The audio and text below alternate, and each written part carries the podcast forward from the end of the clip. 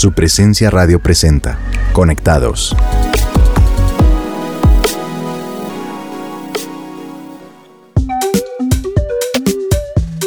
Hola y bienvenidos a todos nuestros oyentes de Conectados. Qué bueno es volver a estar con ustedes. Yo soy Leonardo Forero y como es habitual me acompaña Mónica Mateus. Hola Moni, ¿cómo estás? Hola Leo, ¿cómo estás? Un placer nuevamente estar aquí en su presencia radio y con este espectacular programa que les tenemos el día de hoy, Conectados. Qué bueno. Bueno, vamos a iniciar nuestro programa así. Moni, ¿te gusta el café? Ay, realmente no, Leo. Eh, el café lo tomo, pero con leche y es leche deslactosada y debo confesarte que es más leche que café. ¿Sí? Sí. bueno, a mí realmente me gusta el café igual que tú, con leche. No soy de mucho tinto, como le decimos aquí en Bogotá o en Colombia. Me gusta más con leche, pero también me gusta el chocolate. Me, encantan las malteadas. El mocachino. El mocachino, el latte. Bueno, realmente es como que, como que estamos igual. No nos gusta como el tinto como tan oscuro, como lo decimos aquí. Pero hay un lugar que a mí sí me encanta y es Coffee and Jesus. Es un lugar en Bogotá, está ubicado en el barrio La Castellana y es delicioso. ¿Lo has escuchado? Sí, sí, sí, sí. De hecho, hay una malteada de frutos rojos que me encanta, así de que están súper bienvenidos a que conozcan a Coffee and Jesus aquí en La Castellana. Bien, vamos a iniciar nuestro episodio de hoy aprendiendo palabras en otro idioma. Por ejemplo, hablando de café, ¿tú sabes cómo se dice café en ruso? Eh, creo que se dice algo como cofe. Lo estaré pronunciando bien. Cofe. Pero bueno, escuchemos a Google que es más experto en este tema de las pronunciaciones. Me parece. Cofe.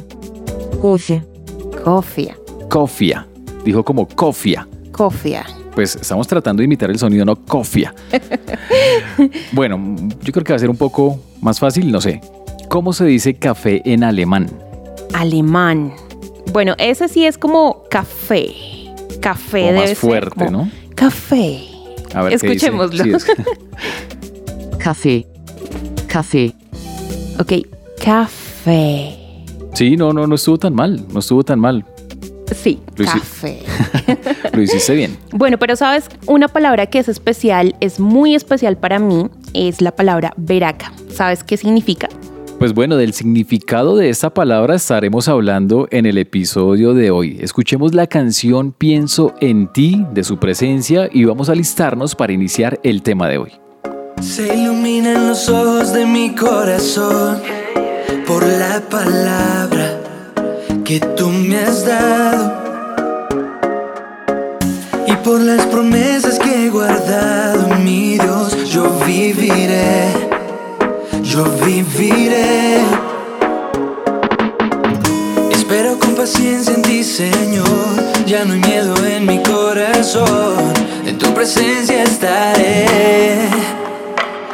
Porque yo creo que en ti todo, todo va a estar bien. Vivo bailando, yo sigo cantando. Espero confiando y pensando en ti. Aunque se acerque la duda, yo pienso en ti.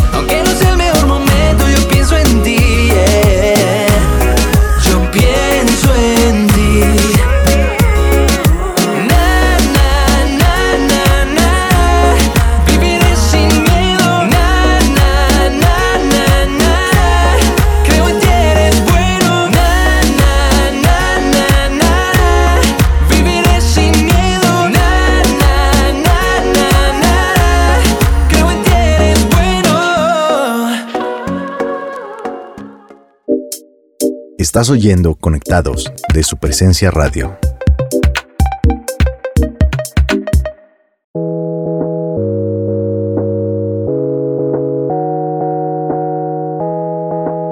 Estás escuchando Conectados de su presencia radio y hoy hablaremos de Veraca, que bíblicamente significa Valle de las Bendiciones. En el libro de la Biblia Proverbios vemos cómo el sueño de Dios es que nuestras vidas vayan en aumento, que vivamos una bendición en aumento.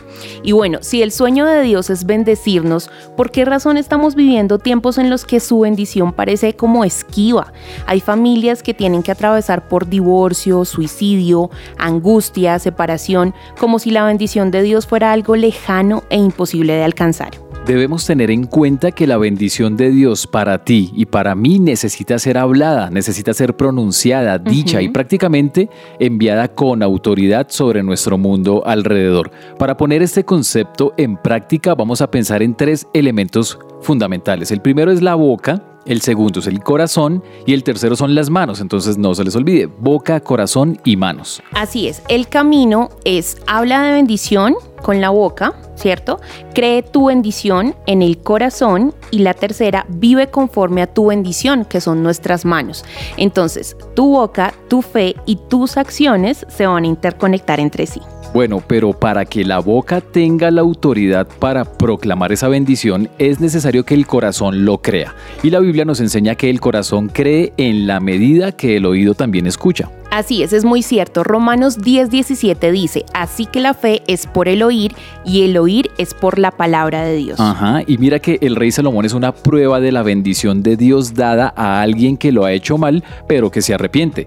Así como el pecado da a luz la maldición, el arrepentimiento también trae bendición. Mira, y a mí me encanta el consejo que encontramos en la Biblia en Primera de Crónicas 28:9 que dice: Hijo mío, aprende a conocer íntimamente al Dios de tus antepasados.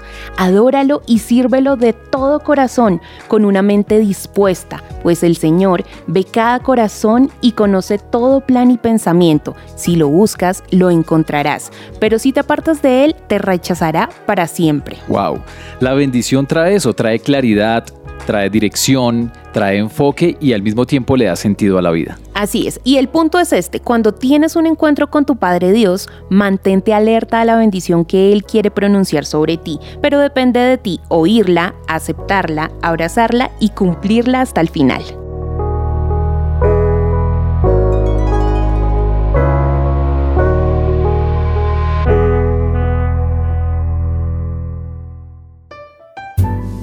Urbanidad y buenas costumbres.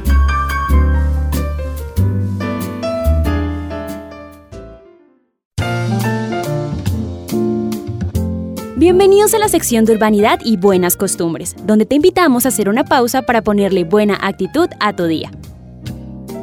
Ama a los demás como te amas a ti mismo. Seguramente has escuchado muchas veces esta frase. De hecho, fue el mismo Jesús quien enseñó este principio. Lo encontramos en la Biblia, en Mateo 22, 39. Y aunque sea una frase que comúnmente escuchamos, quizás alguna vez te has preguntado, ¿y cómo puedo yo demostrarle a los otros que los amo? Si pensamos en algunas formas para expresar amor, podrían venir a nuestra mente detalles como regalar flores o chocolates. Incluso cuando se trata de nuestros familiares y amigos más cercanos, hasta llegamos a tener muestras más grandes de amor para demostrarles cuánto los apreciamos. Pero, ¿pensarías de esa manera si se tratara de tu vecino o algún compañero de trabajo? Dios nos creó como seres sociales, por lo tanto, siempre va a ser importante para nosotros entablar conversaciones significativas con los demás, reunirnos a la mesa comer juntos, abrazarnos y tener cercanía unos con otros. Factores que fueron directamente afectados por la llegada de la pandemia, porque esto nos alejó de las personas que nos rodeaban y puso en crisis nuestras relaciones, incluso dentro de las familias, que son el eje principal de la sociedad. Por esta razón, la benevolencia se convierte en un ingrediente esencial en nuestras relaciones con los demás. ¿Y qué es benevolencia? Es una cualidad que busca el bienestar propio, pero también el bienestar de los demás. La benevolencia nos lleva a ser comprensivos, a actuar con compasión, a respetar las diferencias de quienes nos rodean y a tener dominio propio en nuestras reacciones. En pocas palabras, la benevolencia es lo que nos permite tratar a las demás personas como nosotros quisiéramos ser tratados. Si todos los días escogiéramos practicar la benevolencia con pequeños actos como estos, sin duda alguna podríamos hacer la diferencia en una sociedad que tanto lo necesita, como la nuestra. De esta manera, vamos a generar cambios positivos en nuestra familia, en nuestro ambiente de trabajo y con nuestros amigos.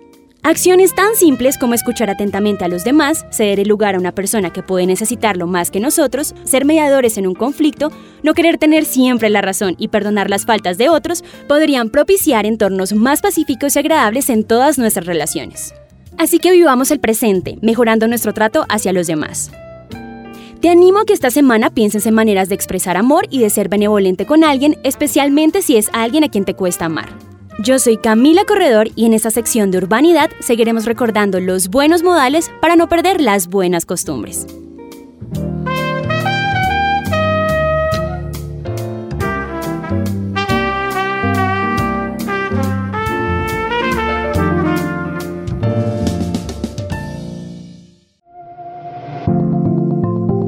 Seguimos en Conectados.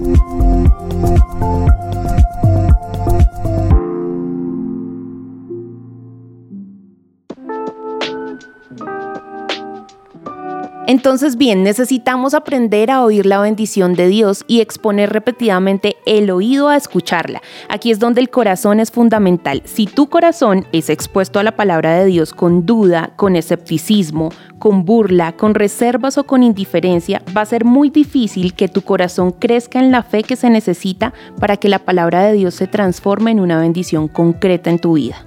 La pregunta es, ¿quieres la bendición de Dios para tu vida? Identifica las mentiras que están sacando tu fe y sácalas de tu mente. Cuando construyes tu casa, tu familia, tu trabajo, tus relaciones, tu visión basado en la bendición de Dios, tu vida estará fundamentada en la voluntad de Dios. El fundamento y la fuerza de nuestra fe radica en que Jesús pagó de una vez y para siempre el precio por nuestro pecado al morir en la cruz. Entonces vamos a orar teniendo en cuenta estos consejos finales. En primer lugar, vamos a pedirle perdón a Dios por no reconocer que mis decisiones traen la bendición o la maldición a mis generaciones. También vamos a aceptar y apropiarnos de Jesús como nuestra mayor bendición. Y por último vamos a tomar la decisión de vivir con Jesús todos los días de nuestra vida y creer que mientras lo hacemos estamos asegurándole bendiciones a los que vendrán después de nosotros. Entonces si tú estás allí, donde estés, no importa, cierra tus ojos y acompáñanos en esta oración. Amado Dios, queremos pedirte perdón porque quizás no hemos reconocido que nuestras decisiones traen una bendición o una maldición a nuestras generaciones. Te pedimos, Señor, que seas tú mostrándonos que toda decisión que tomamos trae una consecuencia, bien sea de bendición o maldición. Espíritu Santo, sabemos que tu voluntad en todo tiempo es bendecirnos y que esa bendición también tiene que ser latente, tiene que ser evidente en todas y en cada una de las áreas de nuestra vida. También queremos pedirte, Espíritu de Dios, que podamos aceptar y apropiarnos de Jesús para salir adelante, porque Jesús es nuestra mayor bendición. Queremos abrazarte también a ti, Señor Jesús, y decirte que tú eres la fuente de nuestra inspiración, pero al mismo tiempo la fuente de nuestra bendición. Hoy reconocemos que Jesús sin ti no somos nada, por eso tomamos la decisión de vivir todos los días junto a ti, de crecer, de creer en ti y en lo que tú hiciste en la cruz por nosotros. Asimismo, Jesús, tomamos la decisión de seguirte todos los días de nuestra vida. Te pedimos, Espíritu Santo, que seas tú enfocándonos y guiándonos y no permitiendo soltarte la mano nunca jamás. Asimismo, estamos asegurando las bendiciones que vendrán a las generaciones detrás de nosotros. El nombre de Jesús. Amén.